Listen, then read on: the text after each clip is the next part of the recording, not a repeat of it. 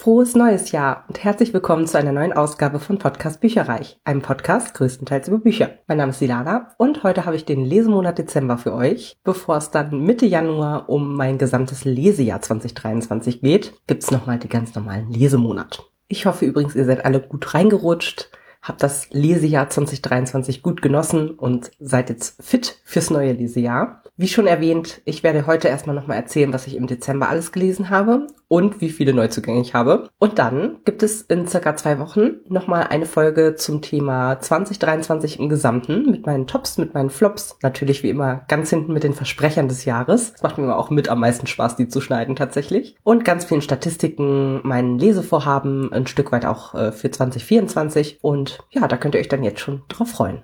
Im Dezember habe ich als erstes The Lost Crown, Wer das Schicksal zeichnet von Jennifer Benkau gelesen. Das ist ein Hörbuch aus dem Saga Egmont Verlag gewesen mit einer Laufzeit von 14 Stunden und 27 Minuten und ist auch relativ frisch im Oktober 2023 erschienen. Bei der Jahreschallenge hatte ich dort keine Sonderpunkte für bekommen, weil es in einer Fantasy-Welt spielt und das ja dann nicht so wirklich Sinn macht. Gelesen wurde es wieder von Viola Müller und Sebastian Waldemeyer.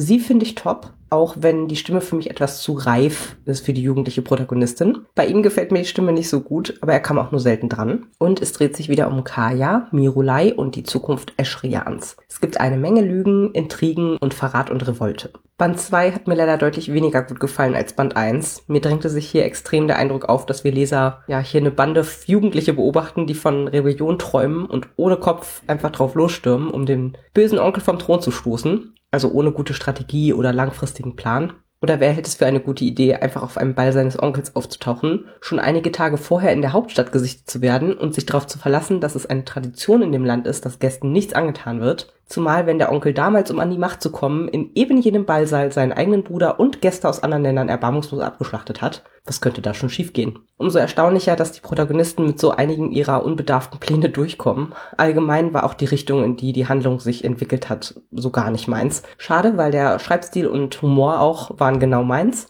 Trotzdem für dieses Buch zwei Sterne. Aber immerhin, damit habe ich schon mal eine Dilogie beendet noch zum Ende des Jahres. Dann habe ich zu The Lies of Loch Lamora von Scott Lynch gegriffen. Das ist ein englisches Taschenbuch aus dem Del Rey Verlag von 2013 mit 722 ganz klein bedruckten englischen Seiten. Und es war der letzte Titel meiner sogenannten Subsenioren, also der allerältesten Bücher auf meinem Stapel ungelesener Bücher. Und wie man an dem Datum auch erkennen kann, ist schon sehr lange her, dass ich es gekauft habe, tatsächlich auch. Für die Jahreschallenge erstmal gab es ebenfalls keine Sonderpunkte, weil es auch in einer Fantasy-Welt gespielt hat. Die erinnerte zwar an ein spätmittelalterliches Venedig unter der Mafia-Herrschaft, aber konnte ich trotzdem dafür nicht einsetzen. Die Stadtteile sind nämlich Inseln. Ich habe es nach circa 200 gelesenen Seiten abgebrochen und den Rest dann so ein bisschen quer gelesen und Wikipedia besucht. Also vielleicht noch so 100, 150 Seiten echt so überflogen quasi. Und äh, Seite 200 war die Stelle, wo die Einführung quasi abgeschlossen war und die Diebe und ihre clevere Vorgehensweise beschrieben waren. Daran kann man dann schon mal sehen, wie dann so ein 722 Seiten Buch entsteht. Zumal die Reihe auch äh, schon etliche weitere Teile hat, die ebenso lang sind. Es geht nämlich um Locke Lamora, Meisterdieb, Anführer der Gentleman's Bastards, die verbotenerweise die Oberschicht und Mächtigen der Stadt mit Trickbetrügereien um große Summen erleichtern, was ein sehr gefährliches Spiel ist. In Rückblenden wird die Kindheit von Locke beleuchtet und dass er schon immer eine hohe kriminelle Energie an den Tag legte. Was mich neben dem Schnecken-Erzähltempo, die Betrügerei wird bis ins Detail zweimal erzählt. Einmal kurz aus der Perspektive der Betrogenen und dann nochmal ausführlicher von quasi hinter den Kulissen. Darüber hinaus hat mich halt gestört, dass Frauen hier keine wesentliche Rolle gespielt haben. Es kamen insgesamt zwei vor, beide eher am Rande. Eine weitere gehört eigentlich zur Diebesbande, war aber komplett anwesend und ich habe auch gehört, die taucht erst frühestens ab Band 3 wieder auf. Und die Sprache, insbesondere die Dialoge, waren auch so ein bisschen auf Spätmittelalter gemünzt. Also es war relativ schwierig zu lesen. Ja, ich glaube, aber das wäre mir auch auf Deutsch äh, auf die Nerven gegangen. Und ja, vor dem Hintergrund, dass es so viele Nachfolgebände gibt, ich habe dann irgendwann abgebrochen. Ich, es war zwar gut geschrieben an sich, aber ich hatte nach 200 Seiten einfach nicht genug Bezug zu den Charakteren und habe mir dann, wie gesagt, bei Wikipedia nochmal so ein bisschen die Handlungsbeschreibung durchgelesen. Es wäre noch einiges passiert, inklusive Kill Your Darlings, aber es war leider nicht meins. Deswegen mittlere drei Sterne. Dann wollte ich noch eine weitere Dilogie beenden, und zwar das Libby Garrett Projekt von Kelly Oram. Das habe ich ja eigentlich als Bücherbüchse-Ausgabe im Regal stehen. Ist ursprünglich mal im One Verlag erschienen mit 398 Seiten im Jahr 2022. Ich habe es aber jetzt über die Bibliothek digital über Libby ausgeliehen und das war vertont von Lübbe Audio mit einer Laufzeit von 9 Stunden, 54 Minuten und ist auch 2022 entsprechend erschienen. Es spielte wieder in Utah wie der Vorgänger, deswegen gab es keine Sonderpunkte dieses Mal für die Jahreschallenge, aber letztes Mal und das war auch sehr gut. Gelesen wurde das Ganze von Mary Lou Poolman und Martin Krah. Die haben mir beide gut gefallen, waren auch andere als bei Band 1, da es hier um andere Personen ging. Das finde ich immer ganz gut. Und die Ergebnisse auf Audible sind 64 für die Marilou und 9 für den Martin. Ich hatte ein paar Bedenken, als ich hiermit angefangen habe. In Band 1 haben wir Libby, unsere Protagonistin in diesem Band und beste Freundin von Avery aus Band 1, bereits kennengelernt und ich fand sie direkt unsympathisch, da sie sich den Jungs quasi an den Hals geworfen hat und so gar keinen Stil dabei gezeigt hat. Äh, da bin ich leider einfach mit einem anderen Wertesystem aufgewachsen. Ich finde es nicht gut, wenn man sich wahllos mit jedem heißen Boy einlässt. Für mich müssen da irgendwie immer auch Gefühle im Spiel sein und echtes gegenseitiges Interesse bestehen. Bin ich vielleicht ein bisschen altmodisch, ich weiß es nicht. Umso erleichterter war ich, dass Libby sich im Laufe der Geschichte aktiv ändert, nachdem sie eine Intervention von ihren Freunden bekommen hat. Sie hat sich nämlich so sehr in eine Freunde mit gewissen Vorzügen Beziehung zu Owen, einem heißen Sportler, reingesteigert, dass es einer Sucht gleichkam. Also durchläuft Libby nun ein Zwölf-Schritte-Programm, um dieser toxischen Beziehung zu entkommen. Owen will sich nämlich nicht mal mit ihr in der Öffentlichkeit sehen lassen und will Libby eigentlich nur als Betthäschen, obwohl das nun schon ein Jahr lang so geht. Hilfe erhält Libby von dem schüchternen Barista Adam, der sie schon lange insgeheim toll findet. Doch was kann er ihr schon bieten, wo er doch seine kleine Schwester alleine großzieht, weil seine Mutter Alkoholikerin ist? Es ging ganz, ganz viel um Selbstzweifel und ein mangelndes Selbstwert Selbstwertgefühl. Libby ist dick, Adam ist arm. Es war sehr schön zu lesen, wie sich die beiden finden, annähern, sich kabbeln und gemeinsam ihre Selbstzweifel beginnen zu überwinden. Es war einfach eine süße Love Story mit Tiefgang und das gefiel mir sehr gut. Nur ob man Jugendliche eigenständig und ohne professionelle Hilfe versuchen lassen sollte, mit toxischen Beziehungen und Suchterscheinungen umzugehen, weiß ich jetzt nicht. Aber insgesamt echt süß. Ich würde gerne noch mehr von Kelly Oram lesen und habe auch noch If We Were a Movie von ihr auf dem Sub. Von mir hierfür vier Sterne. Weihnachten rückte näher, deswegen habe ich zu dem letzten Buch aus der Secret Book Club Reihe von Lissa K. Adams gegriffen, und zwar Kein Weihnachten ohne Liebesroman. Das ist ursprünglich mal bei KISS erschienen. Ich habe es in der Bücherbüchse-Ausgabe mit 416 Seiten aus dem Jahr 2022 auch. Und da ich die vier Vorgänger ja nun schon gelesen hatte, gab es auch hier keine Sonderpunkte für die Jahreschallenge. Aber es ist ein Reihentitel. Und ich hatte mir diesen Weihnachtstitel extra für die Vorweihnachtszeit aufbewahrt und es war auch richtig schön und weihnachtlich heimelig. Wir begleiten hier Gretchen Winthrop, die Ex von Mac aus einem der vorigen Bände, und den berühmten Country-Sänger Colton Wheeler, die einen heißen One-Night-Stand hinter sich haben, aber Gretchen hat sich hinterher aus dem Staub gemacht und seitdem kein gesteigertes Interesse an Colton gezeigt. Doch nun winken ihr gleich mehrere interessante Jobangebote. Sie soll die Stiftung ihrer reichen Familie leiten, von der sie sich distanziert hat, oder sie könnte in DC eine tolle Stelle mit mehr Durchsetzungsmacht antreten. So oder so hat ihr Bruder Wind von ihrer Bekanntschaft mit Colton gekriegt und bittet sie, ihn zu einem Werbedeal für das Whisky-Familienunternehmen Unternehmen zu überreden. Colton wiederum steht vor einem echten Problem. Er wurde schon lange nicht mehr von der Muse geküsst und seine Plattenfirma hasst seine neuen Lieder und will einen Songwriter engagieren. Eine Horrorvorstellung für ihn. Außerdem bekommt er Gretchen nicht so richtig aus dem Kopf und nutzt daher die Situation schamlos aus, um Zeit mit ihr zu verbringen, unter anderem auf einem kitschigen Weihnachtsmarkt am Ufer eines Flusses. Als Colton nach und nach Gretchens furchtbare Familie kennenlernt, eskaliert die Situation, denn ihr Bruder ist ein misogyner Sadist, der Gretchen immer schon auf dem Kieker hatte und nur seinen Reichtum im Blick hat. Es gibt diesbezüglich auch etliche Anspielungen auf Charles Dickens Weihnachtsgeschichte. Können Colton und Gretchen ihr Happy End finden und sich unter dem Mistel zwei küssen? Es passte perfekt in die Vorweihnachtszeit durch den ausgestrahlten Vibe und Coltons wundervolle Familie, die echte und der Book.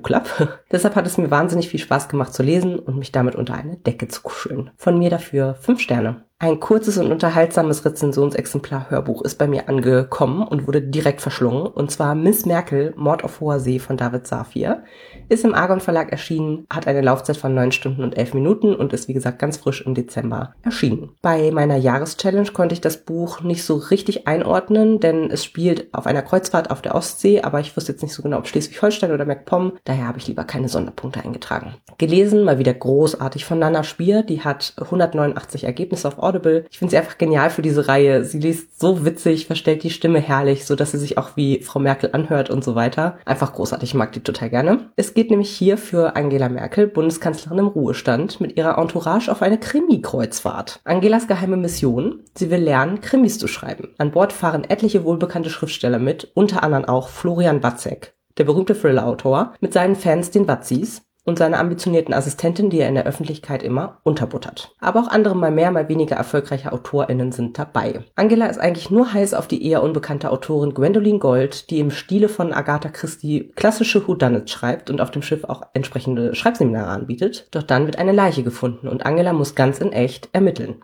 Es war wieder herrlich. Total kurzweilig, super aufgedreht gelesen und mit ganz viel Ermittlungsarbeit. Mops Putin wurde kurzerhand aufgrund des Ukraine-Kriegs in Pupsi umbenannt, was auch super passte. In sich wirklich rund und gerade für mich als Vielleserin ebenfalls ein Fest, wie hier auf Fitzek angespielt wird oder erwähnt wird, dass David Safir doch tatsächlich Krimis mit Angela Merkel in der Hauptrolle schreibt, nämlich Agentin Merkel oder irgendwie so ähnlich. Also auch ein wenig selbstironisch, zumindest für die Buch- oder auch Verlagsbranche. Von mir hierfür vier Sterne und hier ist ein kleiner Ausschnitt für euch.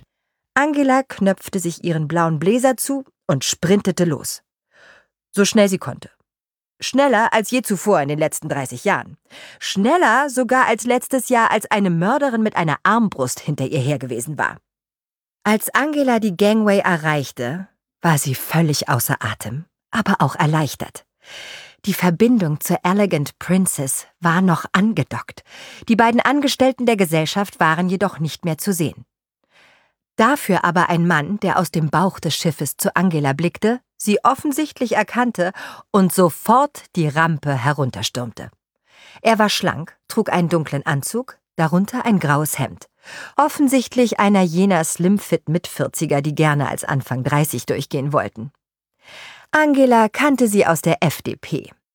Nur war dieser Mann, das wusste sie aus dem Programmheft der Krimi-Kreuzfahrt, kein FDP-Politiker, sondern der vielfache Nummer 1 Bestseller-Autor Florian Watzek. Watzek erreichte die Gangway-Tür und rüttelte daran, konnte sie jedoch nicht öffnen. Angela rief ihm durch die Scheibe zu Sagen Sie an der Rezeption Bescheid, dass wir noch an Bord wollen. Das mache ich gerne, Frau Merkel, rief Watzek enthusiastisch zurück wenn Sie auch eine Kleinigkeit für mich tun. Angela staunte. Erlauben Sie mir nachher ein Selfie mit Ihnen für meine Social-Media-Accounts zu machen. Watzek lächelte bei der dreisten Frage so charmant, dass Angela ihm einfach nicht böse sein konnte. Einverstanden, antwortete sie durch die Scheibe. Wenige Minuten später knipste Florian Watzek an der Rezeption der Elegant Princess Selfies mit der ehemaligen Bundeskanzlerin. Es sollten die letzten in seinem Leben werden. Zu Weihnachten habe ich dann zwei Bücher-Adventskalender beendet. Der erste hieß Winter Wishes Adventskalender, Love Stories für 24 Tage und Silvester Special. Das ist also eine Kurzgeschichtensammlung von Ravensburger bzw. von der Bücherbüchse mit 480 Seiten und ist im August 2023 erschienen. Enthalten waren 15 Geschichten von Alexandra Flint, PJ Reed, Nina Mackay, Sarah Sex, Sandra Grauer, Bianca Josivoni, Jennifer Alice Jager, Stefanie Lasthaus, Saskia Lewis, Anne Lück, Greta Milan, Kim Nina Ocker, Marius Schäfers, Sabine Schoda, Claudia Siegmann und Rebecca Weiler. Er spielte in Pine Hill im US-Bundesstaat Vermont, was ich zum Glück noch nicht für die Jahreschallenge eingetragen hatte und somit konnte ich den US-Bundesstaat ja noch nutzen auf den letzten Metern, was echt super war. Es waren super süße, ganz unterschiedliche Geschichten rund um Studenten und Campusliebe. Es kam dabei ganz viel Weihnachtsstimmung auf, weil es permanent geschneit hat, überall Zimtkaffee verkauft wurde und auch Schlittenfahrten, Weihnachtsmärkte und Bratäpfel durften nicht fehlen. Und das fand ich toll. Und es war auch echt was Süßes für zwischendurch. Mir hat sehr gut gefallen, dass viele sehr unterschiedliche Charaktere und Geschichten erzählt wurden, obwohl alles so in einem ja doch recht festgesteckten Rahmen stattfand durch die Universität. Ich fand, durch die Kürze der vielen Geschichten kam teilweise kein Tiefgang rein. Die aus meiner Sicht schlechtesten Geschichten beinhalteten zu viel Drama oder konnten keinen Tief, also gar keinen Tiefgang erreichen. Einige AutorInnen haben es aber super hinbekommen und mich echt gut unterhalten und deswegen erzähle ich euch jetzt ein bisschen was zu meinen Favoritengeschichten. Das waren einmal Sadie und Grace von Anne Lück über zwei beste Freundinnen Freundinnen, die erst begreifen, dass sie mehr füreinander empfinden, als eine droht, ihr Studium nicht zu schaffen. Heißkalt erwischt von Saskia Lewis, in der eine Studentin mit Selbstzweifeln sich neu erfinden will, aber von einem heißen Typen dazu ermutigt wird, zu sich selbst zu stehen, anstatt der beliebten Studentenverbindung beizutreten und sich dafür krumm zu liegen. You Are My Truth von Mario Schäfers über einen jungen Mann, der sich an Weihnachten vor seiner Familie outen möchte und seine heiße Zufallsbekanntschaft, mit der er direkt am ersten Abend ein Bett teilt. Wie es dazu kam, müsst ihr selber lesen. Flying Home for Christmas von Rebecca Weiler. Manchmal lässt sich ein Missverständnis am besten aus der Welt schaffen, wenn man gemeinsam am Flughafen wartet. Starless Night von Jennifer Alice Jager, sehr emotional. Eine junge Frau hält sich und ihre an Demenz erkrankte Mutter unter anderem mit Putzjobs an der Uni über Wasser und stößt dort auf einen jungen Mann, bei dem eine Lernschwäche bislang nicht diagnostiziert wurde und der von seinen Eltern sehr unter Druck gesetzt wird, das Jurastudium zu schaffen. Und aus Hilfe wird mehr. Gefaltete Weihnachten allerseits von Claudia Siegmann. Ein Grinch wird durch einen Origami-Künstler bekehrt. Just a Few Christmas Songs von Greta Milan mein absolutes Highlight. Zwei Straßenmusiker kloppen sich um die umsatzstärksten Spielplätze und bemerken über ihr Konkurrenzdenken zunächst gar nicht, wie gut sie nicht nur in der Musik harmonieren. Insgesamt von mir vier Sterne. Und der zweite Adventskalender hieß Advent, Advent, kein Lichtlein brennt, eine Adventskrimi-Geschichte in 24 Episoden von Nina Brown. Das war so ein Aufschneidebuch aus dem Ars Edition Verlag, ist im August 2021 erschienen und hatte 102 Seiten. Da man aber leider nicht genau weiß, wo es innerhalb von Deutschland spielt, äh, habe ich hier auch keine Sonderpunkte einheimsen können. Aber macht ja nichts. Man schneidet, wie gesagt, die Seiten auf und dann hat man so pro Tag ein bis zwei Minuten Lesezeit. Das war mir ehrlich gesagt zu kurz. Also es hat mir einfach super schwer gemacht, in die Geschichte einzutauchen und mich während der 24 Tage an alle Personen und Vorkommnisse zu erinnern. Ich wollte am liebsten einfach alles vor seiner Zeit aufreißen und auf einmal konsumieren. Da ich das aber auch nicht gut finde, wenn andere das bei ihrem Schoko-Adventskalender machen, habe ich mich zurückgehalten. Es hat mir aber inhaltlich gut gefallen und mir echt mal wieder Lust gemacht, zu einem normalen Krimibuch zu greifen. Es ging hier um einen alleinstehenden reichen Mann, der sein Haus übertrieben weihnachtlich geschmückt hat und der nicht durch einen Sturz die Kellertreppe runter umkam, sondern erdrosselt wurde. Wer war der Täter? Die Nachbarin, die Ruhe wollte, der Neffe, der reich erben wollte, die Zwillinge mit Schalk im Nacken aus der Nachbarschaft oder wer ganz anderes. Von mir hierfür vier Sterne. Dann wollte ich unbedingt noch ein paar Sonderpunkte für die Jahreschallenge einfahren und habe deswegen zu Die Flut von Arno Strobel gegriffen. Ein Hörbuch aus dem Argon Verlag mit einer Laufzeit von 8 Stunden 31 Minuten aus dem Jahr 2016, also ein bisschen was älter schon, meine Verhältnisse. Weil es auch so ein bisschen kurz und mörderisch war und ich hatte gerade gesagt, irgendwie der eine Adventskalender hat mir voll Lust gemacht, nochmal wieder so in die Richtung zu gehen. Und es spielt nämlich auf Amrum und somit in Schleswig-Holstein. Und das fehlte mir noch für die Jahreschallenge. Gelesen wurde das Ganze von Sascha Rotermund. Der hat 317 Ergebnisse auf Audible. Er hat seinen Job auch gut gemacht. Da aber die Story nicht richtig rausstach, tat es für mich seine Stimme auch nicht. Er hat hier seine Stimme nicht großartig verstellt, sondern höchstens mal so geflüstert oder geschrien. War okay. Die Prämisse hörte sich wirklich schauerlich an. Auf Amrum werden verliebte Pärchen entführt und sadistisch ermordet. Der Mann wird an einen Pfahl gefesselt, die Frau bis zum Kinn in den Sand eingebuddelt, der bei Flut unter Wasser steht. Sie ertrinkt vor seinen Augen, während der Täter beobachtet beobachtet. Julia und Michael sind zufällig mit Michaels Kollege Andreas und seiner mürrischen Frau Martina auf der Insel, als die Mordserie beginnt. Nachdem Michaels Brieftasche in der Nähe des Tatorts gefunden wird, ist eine Flucht undenkbar. Hat Michael etwa etwas damit zu tun? Er wird schnell Hauptverdächtiger des sich unmöglich benehmenden leitenden Ermittlers, der auch seinem neuen Partner ein großer Dorn im Auge ist. Es fing so gut an und die Prämisse allgemein finde ich abartig faszinierend, ganz, ganz schlimm. Aber das Potenzial hat Arno Strobel ungenutzt verstreichen lassen aus meiner Sicht. Stattdessen verlieren wir uns in sich wiederholenden Endlosstreitereien der Paare untereinander und der Ermittler Ermittler miteinander. Die Auflösung wirkt komplett an den Haaren herbeigezogen, da die beiden Polizisten nie wirklich ermittelt, sondern einfach nur mögliche Tatverdächtige bei sich zu Hause im Feriendomizil mit Vorwürfen bombardiert haben. Ich fand's ganz schrecklich. Ich habe dem Ganzen zwei Sterne gegeben. Das letzte Buch, das ich im Dezember beendet habe, war Red Rising von Pierce Brown. Das ist ursprünglich mal bei Heine erschienen. Ich habe aber die Bücherbüchse Sonderedition mit 479 Seiten aus dem Jahr 2014. Das war nämlich der letzte Titel der 12 für 2023, die ich mir auf die Liste gesetzt haben lasse. Und ein rein Titel, den ich mir ebenfalls notiert hatte, dass ich den gerne mal lesen möchte. Bei der Jahreschallenge gibt es keine Sonderpunkte, da es auf dem Mars spielt. Die ersten 30 bis 40 Seiten fiel es mir super schwer, in die Geschichte einzutauchen. Es sind so viele ungewohnte Verhaltensweisen, Gesellschaftsordnungen und Lebensstile, also kurzum Kultur, die hier geschildert werden und in die man erstmal reinfinden muss. Das ist echt komplex und fremdartig. Einerseits befinden wir uns in der Zukunft, andererseits in einer Gesellschaft mit einer Art Kastensystem nach Berufsstand, in der die Goldenen herrschen und die Roten am anderen Ende der Nahrungskette in Minen schürfen, was sehr an das gefährliche Leben der Männer unter Tage im Ruhrpott erinnerte. Ganz unten fangen wir an, indem wir Darrow begleiten. Das ist ein 16-Jähriger, der echt gut im Schürfen ist, der aber in seinem Leben schon viel Leid erfahren hat. Sein Vater wurde gehängt, weil er seinen Mund gegen Ungerechtigkeit aufgemacht hat und eine andere Schürfergruppe ist immer erfolgreicher als alle anderen und erhält dadurch die meisten Rationen. Darrow, seine Frau Eo, seine Mutter und seine weitere Familie nagen am Hungertuch und schuften sich in ein frühes Grab. Wer 35 wird, gilt schon als Kreis. Darrow selbst akzeptiert sein Schicksal, bis seine deutlich rebellischere Frau, die er über alles liebt, ihm den Himmel zeigt, also wirklich einfach eine Wiese, wo man den Himmel sehen kann, und sie dafür ausgepeitscht werden.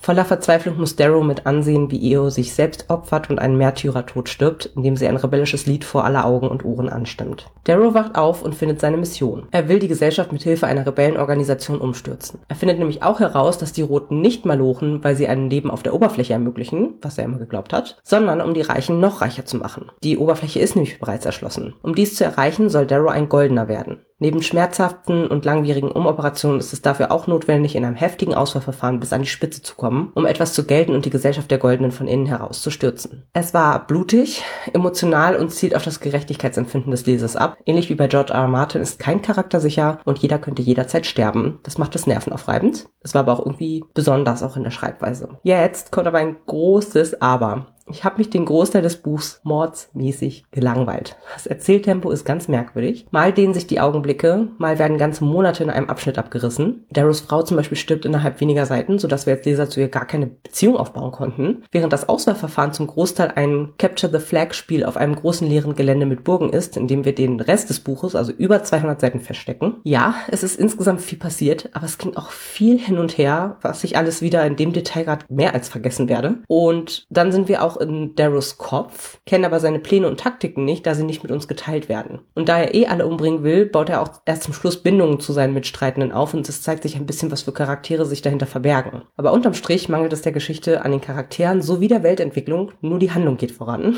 Ich hoffe sehr, sehr stark, dass die nachfolgenden Bände mir mehr zu sagen, da ich schon viel Gutes von dieser Reihe gehört habe. Das ist teilweise die Lieblingsreihe von einer äh, YouTuberin, die ich super gerne gucke und die eigentlich voll meinen Lesegeschmack meistens trifft. Ja, aber für mich war es wirklich gar gar nichts. Und ich habe auch noch Band 2 bis 5 bei mir als Sonderedition auf dem Sub liegen. Deswegen hoffe ich, hoffe ich, hoffe ich, dass Band 2 und weitere mir deutlich besser gefallen werden. Für dieses Buch leider, leider Gottes von mir zwei Sterne. Insgesamt habe ich im Dezember 2023 acht Bücher gelesen, vier Bücher und vier Hörbücher mit 3075 Seiten oder Minuten. Ich habe einen Titel aus der 12 für 2023 Liste gelesen, nämlich Red Rising, zwei Reihen gelesen, Red Rising und Kein Weihnachten ohne Liebesroman. Ich habe kein Buch aus dem Projekt AutorInnen Freundinnen gelesen, wen wundert's. Und ich habe ein Buch vom Subsenior-Stapel noch erlöst. Das war das letzte, The Lies of Locke Lamora, auch wenn ich es nicht zu Ende gelesen habe. Und nun, meine Freunde der Subhöhe, sage ich euch, was alles dazu gekommen ist. Es war, ich hatte es ja schon die letzten Monate angekündigt, dass da einiges hätte kommen sollen in den letzten Monaten, was nicht gekommen ist. Das ist alles im Dezember gekommen.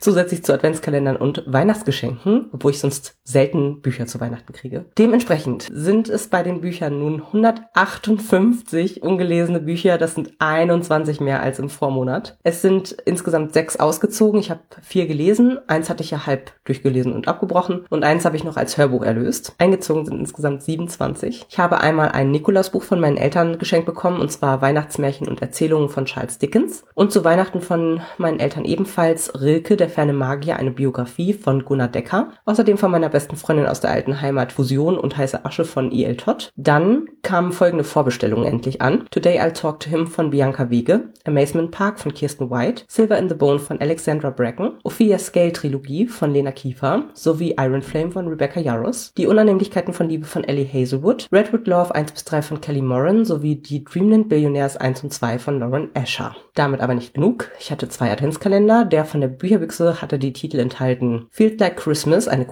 Kurzgeschichtensammlung, die ich dann nächstes Jahr sicherlich lesen werde. A Dark and Hollow Star, ist gefährlicher als ein Märchen von Ashley Shuttleworth. Cliffworth Academy Between Lies and Love von Jennifer Wiley. Die Abenteuer der Piratin Amina Al-Sirafi von Shannon Chakraborty. Lovelight Farms Lichterglanz von B.K. Borison und Für den Wolf von Hannah Witten. Und aus dem Chest of Fandoms Adventskalender gab es Swordcatcher von Cassandra Clare, The Isles of God von Amy Kaufman, Threads of Power, die feinen Fäden der Magie von V.E. Schwab und Belmorte, Rot wie Blut von Bella Higgin. Bei den Hörbüchern ist insgesamt eins hinzugekommen. Ich habe jetzt 74 ungehörte Hörbücher. Ich habe nämlich vier gehört, aber fünf insgesamt dazu bekommen. Nämlich auch ein Weihnachtsgeschenk von meinen Eltern. Jeder Engel ist schrecklich. Eine freie Rezitation von Rainer Maria Rilkes Dyneser Elegien. Gelesen von Franziska Weiser und Edgar Selge. Und aus der Bibliothek habe ich digital ausgeliehen das Libby Garrett Projekt von Kelly Oram. Habe ich auch direkt gehört. Sowie drei Rezensionsexemplare sind hinzugekommen. Nämlich Game Show 2, das Versprechen von Glück von Franzi Kopka. Miss Merkel 3, Mord auf hoher See von David Safir bereits gelesen, und Book Lovers, die Liebe steckt zwischen den Zeilen von Emily Henry.